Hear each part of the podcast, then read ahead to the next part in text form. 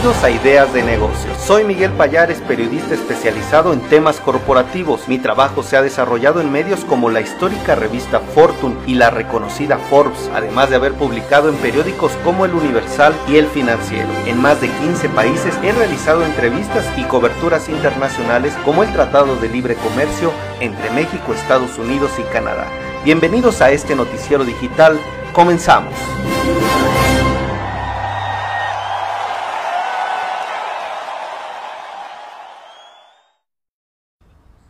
Muy buenas tardes, me da muchísimo gusto recibirlo el día de hoy. Es lunes 13 de septiembre y ya estamos cerca del grito de independencia aquí en el país y hoy le tengo las noticias más relevantes del mundo de los negocios. Antes, por favor, pónganme el número uno para saber que está usted presente aquí en los comentarios y también ponga el número 5 si llega a compartir la transmisión y el número 10 si está interactuando. Vamos a los titulares. BBVA informa que la caída en su sistema fue por un error interno. Antar reporta alza de 4.5% en ventas comparables. Centroamérica crece, llega a la región la iniciativa multisectorial para mejorar la calidad de los servicios de la primera infancia, dice FEMSA. Fundación de este corporativo también dice que junto con C Lab del Tecnológico de Monterrey invitan a diseñar ciudades para los niños. Advent International nombra a Daniel Martínez Valle como socio operativo. Natura promueve un panel latinoamericano para discutir el futuro de la Amazonia. Clip mejora la experiencia del cliente como a través de IBM Watson. DHL Express lleva a sus clientes al Gran Premio de México. Mercado transaccional mexicano registra aumento de 15%, 15 hasta agosto del 2021, de acuerdo con la firma TTR. ADM y Banco de Alimentos inician un programa de colaboración. La comisionada Brenda Gisela Hernández Ramírez asume como comisionada presidente en suplencia por vacancia del Pleno de la Comisión Federal de Competencia Económica. Grupo Bimbo festeja su nombramiento como la mejor empresa con reputación, con la mejor reputación corporativa. Amazon Web Services anuncia el programa de incentivos para impulsar la tecnología educativa. Hoy les tendremos un pedacito del podcast de Nestlé y su receta para el liderazgo en el mercado de chocolates y en el resumen de mercados mi querida Marisol Huerta. Yo saludo a mi querida Tania Barrera, Josefina y Logos Creativo que ya están comentando y vamos a ver esta videocolumna de Telefónica que nos trae un tema interesante.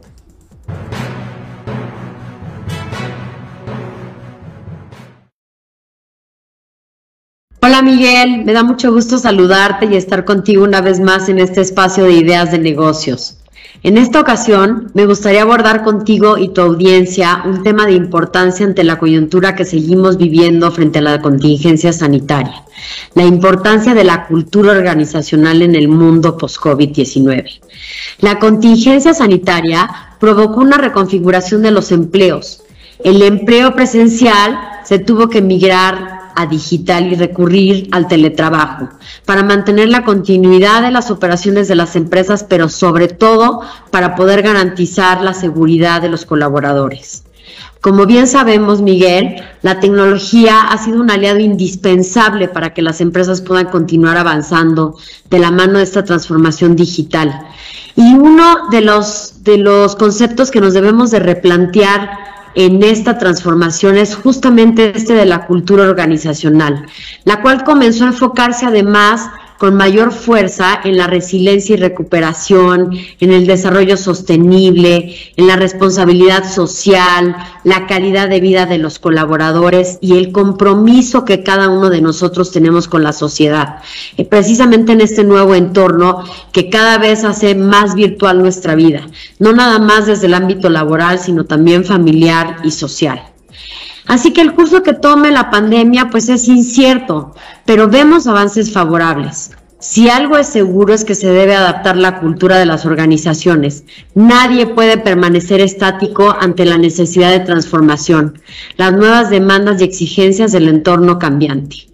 Un ejemplo de ello es el programa de voluntariado corporativo que lidera Fundación Telefónica Movistar México, que migró tras la pandemia a un modelo de voluntariado digital y que acaba de ser reconocido con el premio de las mejores prácticas del CEMEFI, convirtiéndose en una de las herramientas más potentes que tenemos en nuestra fundación, trabajando con los colectivos más vulnerables para mejorar su vida a través de las oportunidades que la propia tecnología ofrece.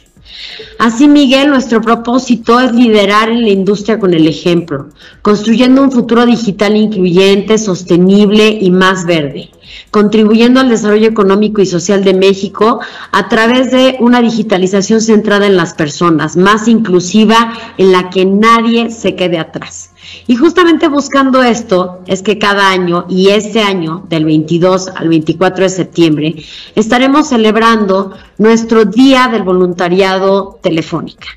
Y esto lo que significa es que ponemos varias causas a las cuales Fundación Telefónica Movistar México beneficiará a cambio de que los colaboradores eh, funjan como voluntarios en las mismas.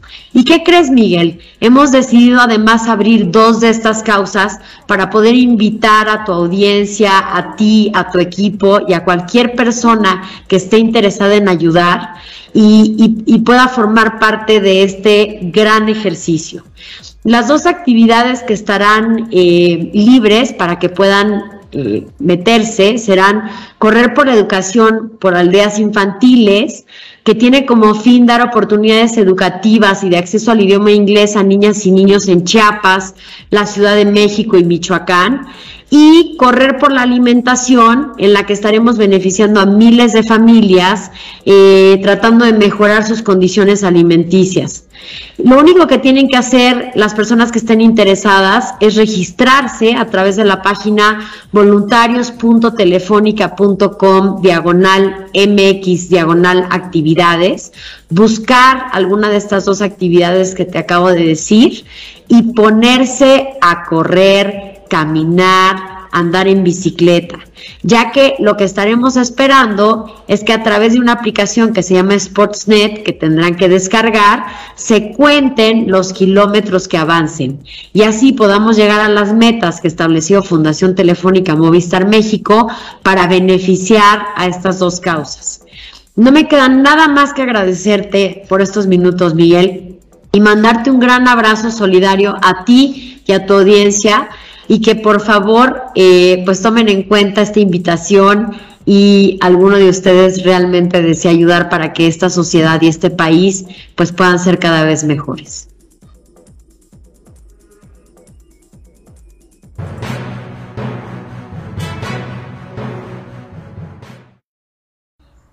Gracias a Ana de Saracho que nos hace esta invitación. Por favor, le pido a la audiencia que tome nota. Vamos a estar informando también en las redes sociales, compartiendo todo este video para que usted se pueda sumar a estas importantes iniciativas de un líder como Telefónica Movistar. Gracias Mariel Medina que está ahí, por favor póngame el número uno para saber que está presente y vamos a iniciar con el resumen de noticias.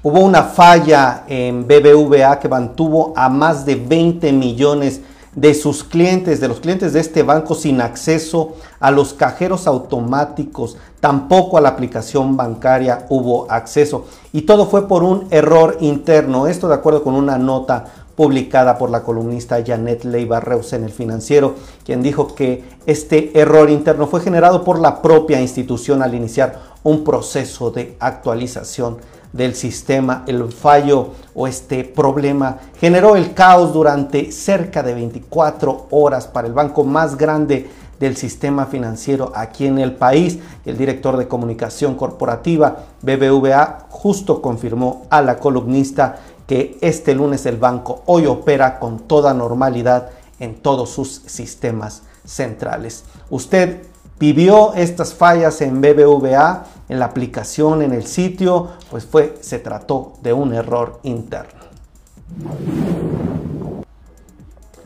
La Asociación Nacional de Tiendas de Autoservicio y Departamentales, la ANTAD, está reportando un crecimiento de 4.5% en sus ventas comparables en agosto de 2021, es decir, las ventas en, a tiendas iguales que excluyen todos los temas inflacionarios y aumento de ventas por nuevas unidades. 4.5% es el crecimiento de este indicador y a tiendas totales que incorporan todas las ubicaciones abiertas en los últimos 12 meses, el crecimiento fue de 6.4% respecto al mismo mes pero de 2020. Las ventas acumuladas al octavo mes de 2021 ascendieron a 814 mil millones de pesos y al cierre del 2020 las cadenas asociadas a la ANTAD acumulaban cerca de 68 mil tiendas.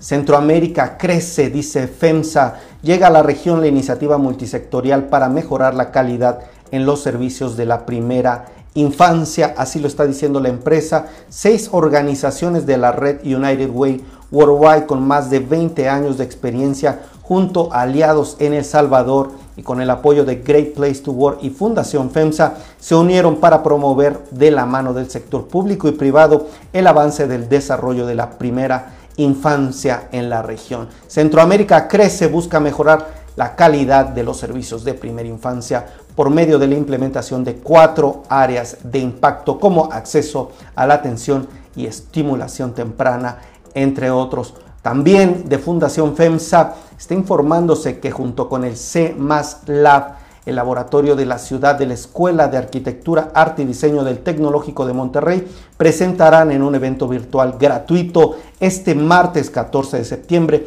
a las 6 de la tarde un catálogo de ideas con el objetivo de inspirar a organizaciones y gobiernos locales para repensar sus ciudades poniendo a los niños al centro, incorporando sus voces en este proceso creativo. La presentación de la publicación de la planeación a la acción, así se llama, catálogo de ideas para diseñar espacios públicos para primera infancia y niñez, contará con la participación de Vanessa Laines, coordinadora del programa en Perú de la Fundación Bernard Van Leer, y el público puede unirse vía Zoom a través de una liga que están compartiendo en sus redes sociales. Advent International tiene un nuevo socio operativo, se llama Daniel Martínez Valle. este directivo cuenta con una amplia experiencia y conocimiento global en los sectores de químicos, materiales, irrigación. En su rol anterior como CEO de Orbia Advanced Corporation participó en la transformación de la estrategia y la visión del negocio, convirtiéndose en un factor clave para su expansión. En Advent, Daniel será un socio clave, dice en un comunicado, para identificar, mejorar e impulsar el crecimiento de las inversiones en el sector industrial con especial énfasis en innovación y sustentabilidad. Pues Suerte para este nuevo directivo que se une a Advent International.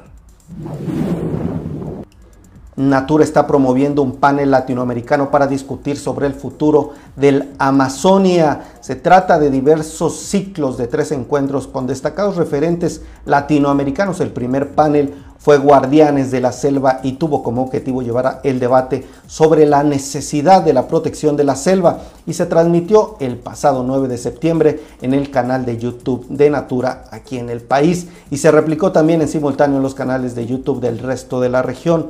Por eso Natura está invitando a todas las personas que estén inspiradas en intercambiar experiencias, en promover el cuidado de la vida en la selva, a sumarse a este esfuerzo que se estará transmitiendo en sus redes sociales como este canal de YouTube.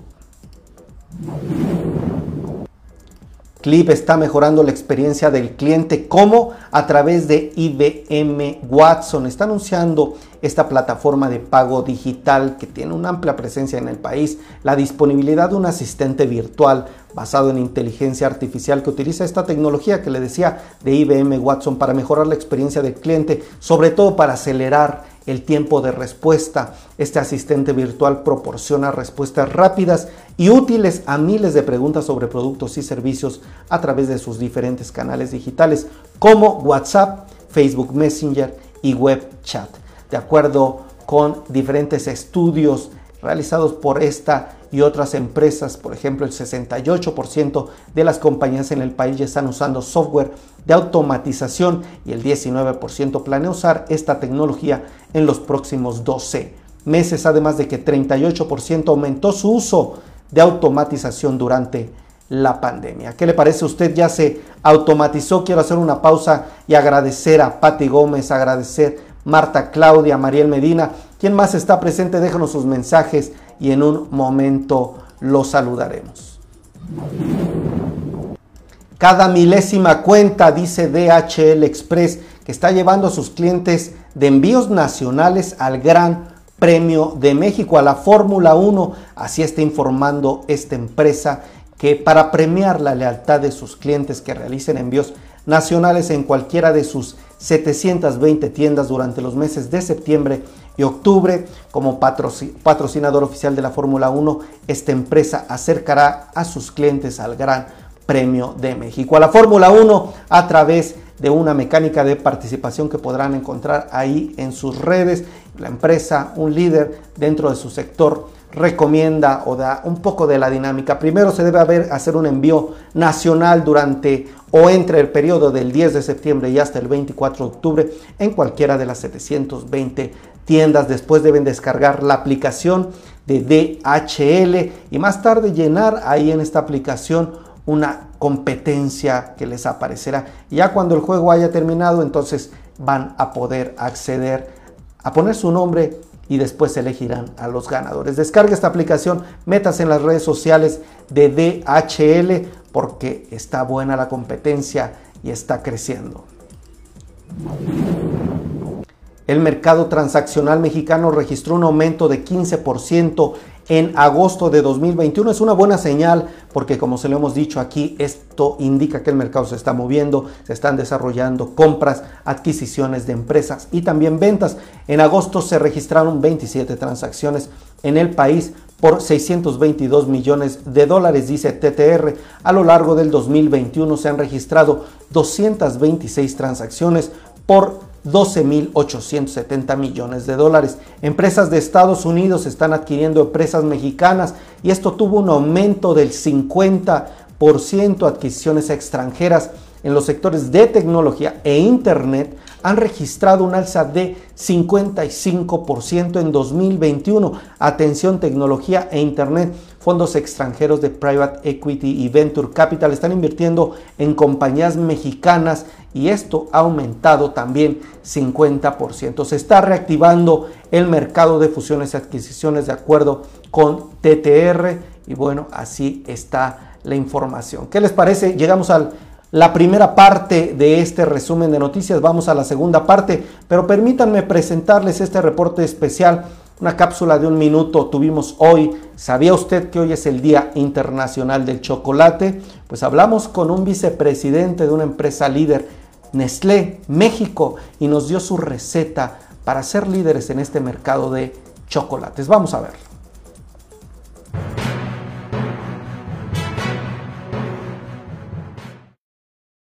Nestlé tiene más de 90 años de presencia aquí en México, una compañía global, 189 países de presencia, de origen suizo. Quisiera preguntarte algo, si tú nos pudieras resumir parte de tu experiencia en este, lo que has visto, lo que has experimentado, ¿qué claves, cuáles son los diferenciadores que tiene esta empresa para continuar creciendo, para continuar innovando? Ya nos has dicho varios respetar la tradición, respetar la esencia, ser innovadores, pero en tu experiencia, ¿qué claves, qué diferenciadores has visto para continuar creciendo y posicionándose? Mira, esto que comentas de los 90 años que estamos aquí en México, yo creo que es, es un dato clave. Yo he trabajado en muchos mercados, también en España ya se cumplieron los 100 años de presencia hace tiempo, también he trabajado en Suiza, y hay, y hay un común denominador. O sea, Nestlé puede ser una empresa global, pero aquí en Nestlé México es una empresa mexicana y es una combinación de marcas locales y marcas globales. Estamos integrados, vivimos en el país, eh, conocemos o intentamos conocer a fondo al consumidor, respetamos sus marcas locales y le traemos innovaciones. Y entonces al final eh, la, estrategia se está definiendo aquí, en gran medida, en el caso de chocolates, la estrategia la estamos definiendo aquí, no viene impuesta de fuera. Yo creo que eso eh, es un elemento clave, porque conociendo el mercado local es como puedes definir bien la estrategia. Y, y Nestlé es, muy descentralizada en ese sentido. Empodera a los líderes locales, empodera a los negocios locales para darle la mejor opción posible al consumidor. No sé si te contesto la pregunta con esto, pero yo diré una palabra, descentralización y empoderamiento.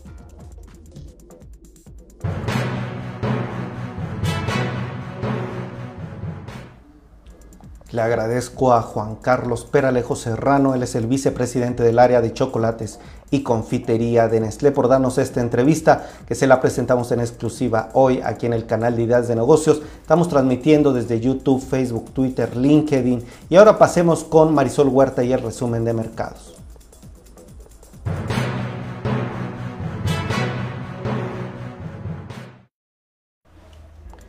Siempre es un honor para mí presentar a una de las principales analistas aquí en el país que cubre el sector bursátil. Se trata de Marisol Huerta, que es analista senior del Banco B por Más y la recibo con mucho gusto. ¿Cómo estás, querida amiga? Muy buenas tardes, bienvenida. ¿Qué tal, Miguel? Buenas tardes, buenas tardes al auditorio y bueno, pues este, aquí informando de las operaciones financieras, Miguel. Excelente, te escuchamos con este reporte. Pues mira, comentarte que la semana inició mixta. El día de hoy dos importantes bolsas presentaron un desempeño positivo, que fue el Standard Poor's y el Dow Jones, rompieron con la racha negativa que presentaron la semana anterior de cinco jornadas consecutivas a la baja, pero el Nasdaq se mantuvo en terreno negativo.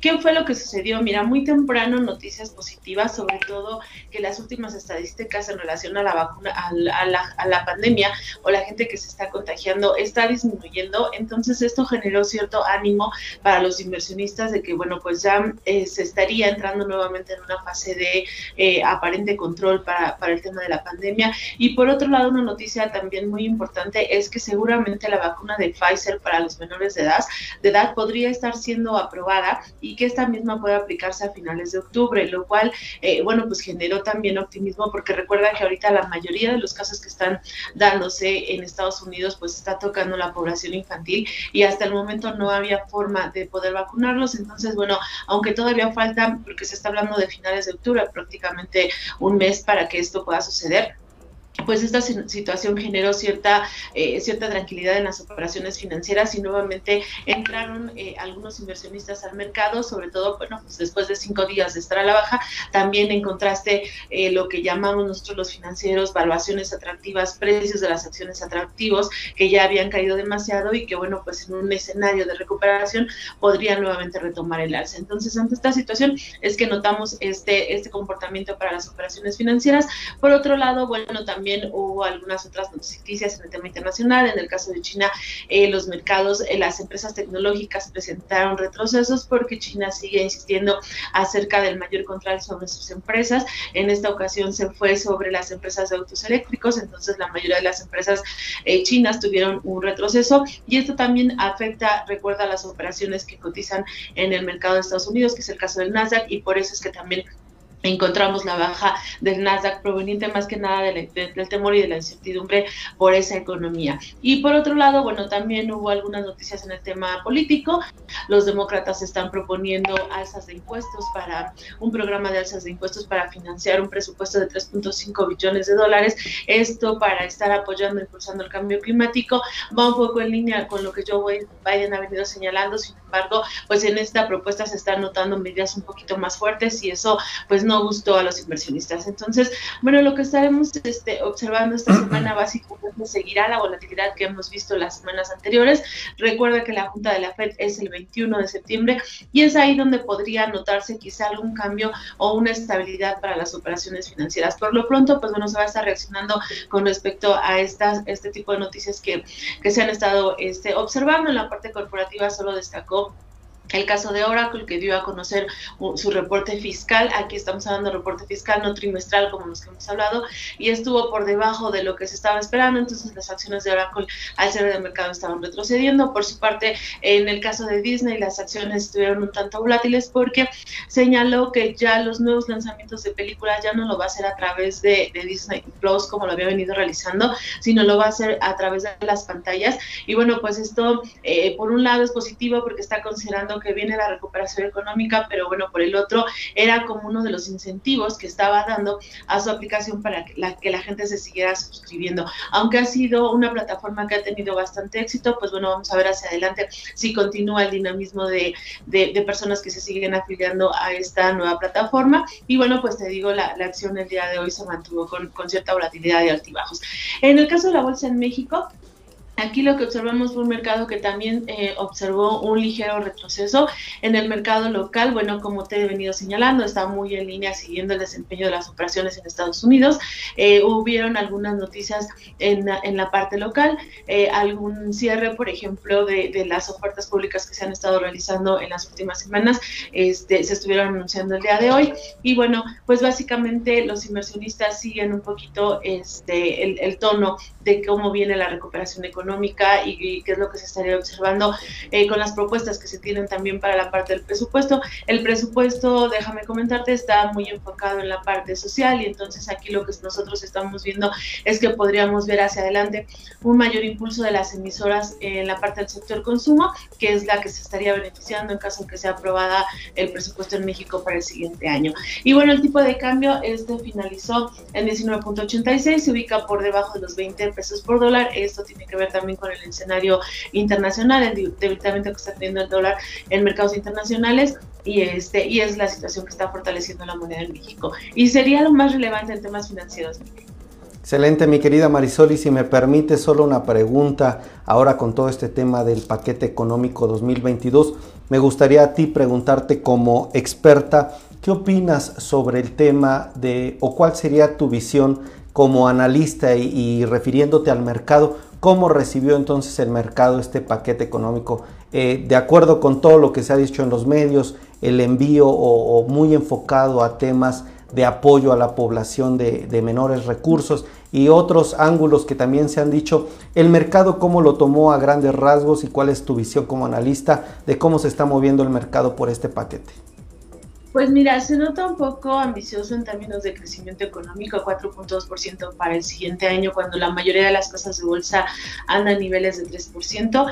Este, entonces, eh, la verdad es que ahí sí se nota un poquito de, optimismo por parte de las autoridades. Por otro lado, lo que nosotros vemos en temas del mercado es justo esto, que está muy enfocado en programas sociales y recuerda que todo ese flujo de dinero, en caso de que se apruebe tal está, básicamente se dedica o se distribuye a la parte del consumo, son, son becas, son apoyos para adultos mayores y la mayoría de este segmento de la población lo que hace es comprar alimentos, comidas, etcétera. Entonces eso viene a ser algo positivo para las empresas del sector, en este caso el sector consumo, un poco en la parte de infraestructura, que también este, ahí estaríamos viendo algunas construcciones. Entonces básicamente en esos dos rubros es donde se estarían viendo los beneficios en caso de que se apruebe tal como se está señalando, pero recuerda que bueno, todavía tiene que pasar por ahí algunos filtros. El mercado por el momento no está reaccionando al 100%, se ve favorable en estos sectores, pero ya una vez que este quede aprobado, entonces ya es cuando podríamos ver una reacción eh, directa sobre esto en las operaciones financieras. Como siempre te agradezco mucho amiga porque nos das claridad, nos das una visión más amplia, más acertada de lo que nosotros vemos de primera mano. Te mando un fuerte abrazo Marisol Huerta, analista senior del Banco B por Más. Muchísimas gracias, que tengan linda tarde, hasta luego. Linda tarde. Amigos, pues ya escucharon ustedes a mi querida Marisol, una de las principales expertas del sector bursátil en México. Vamos a la segunda parte del resumen de noticias.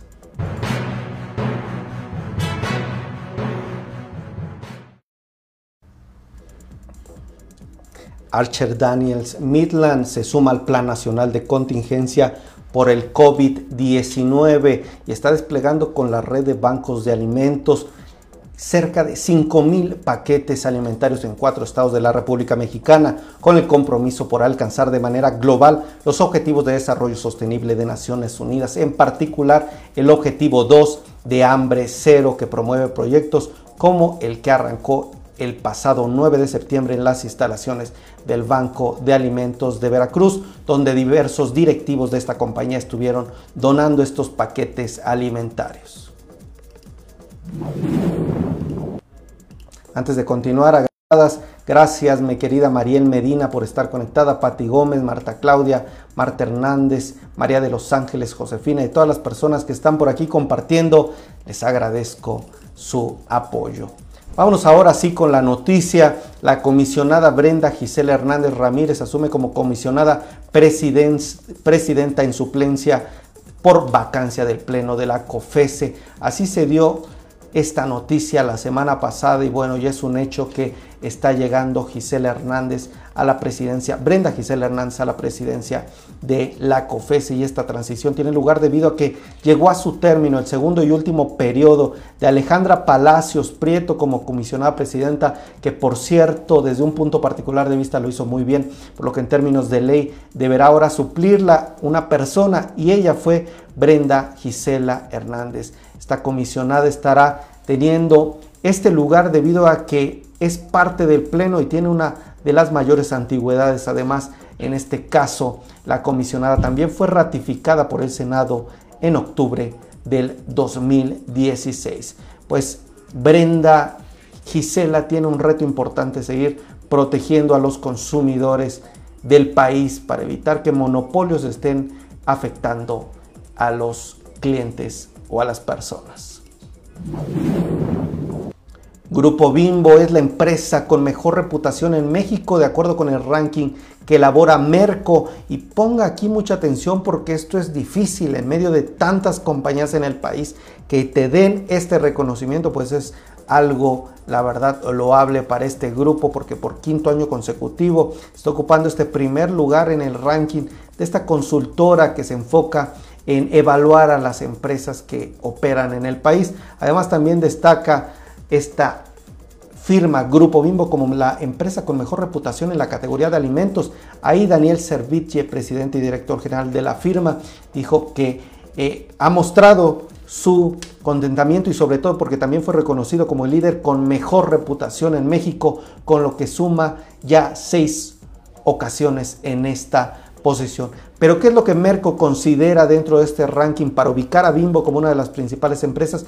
Número uno, los resultados económicos. Número dos, opinión de periodistas, personas vinculadas a la información económica, analistas, también personas que se dirigen a, las redes sociales.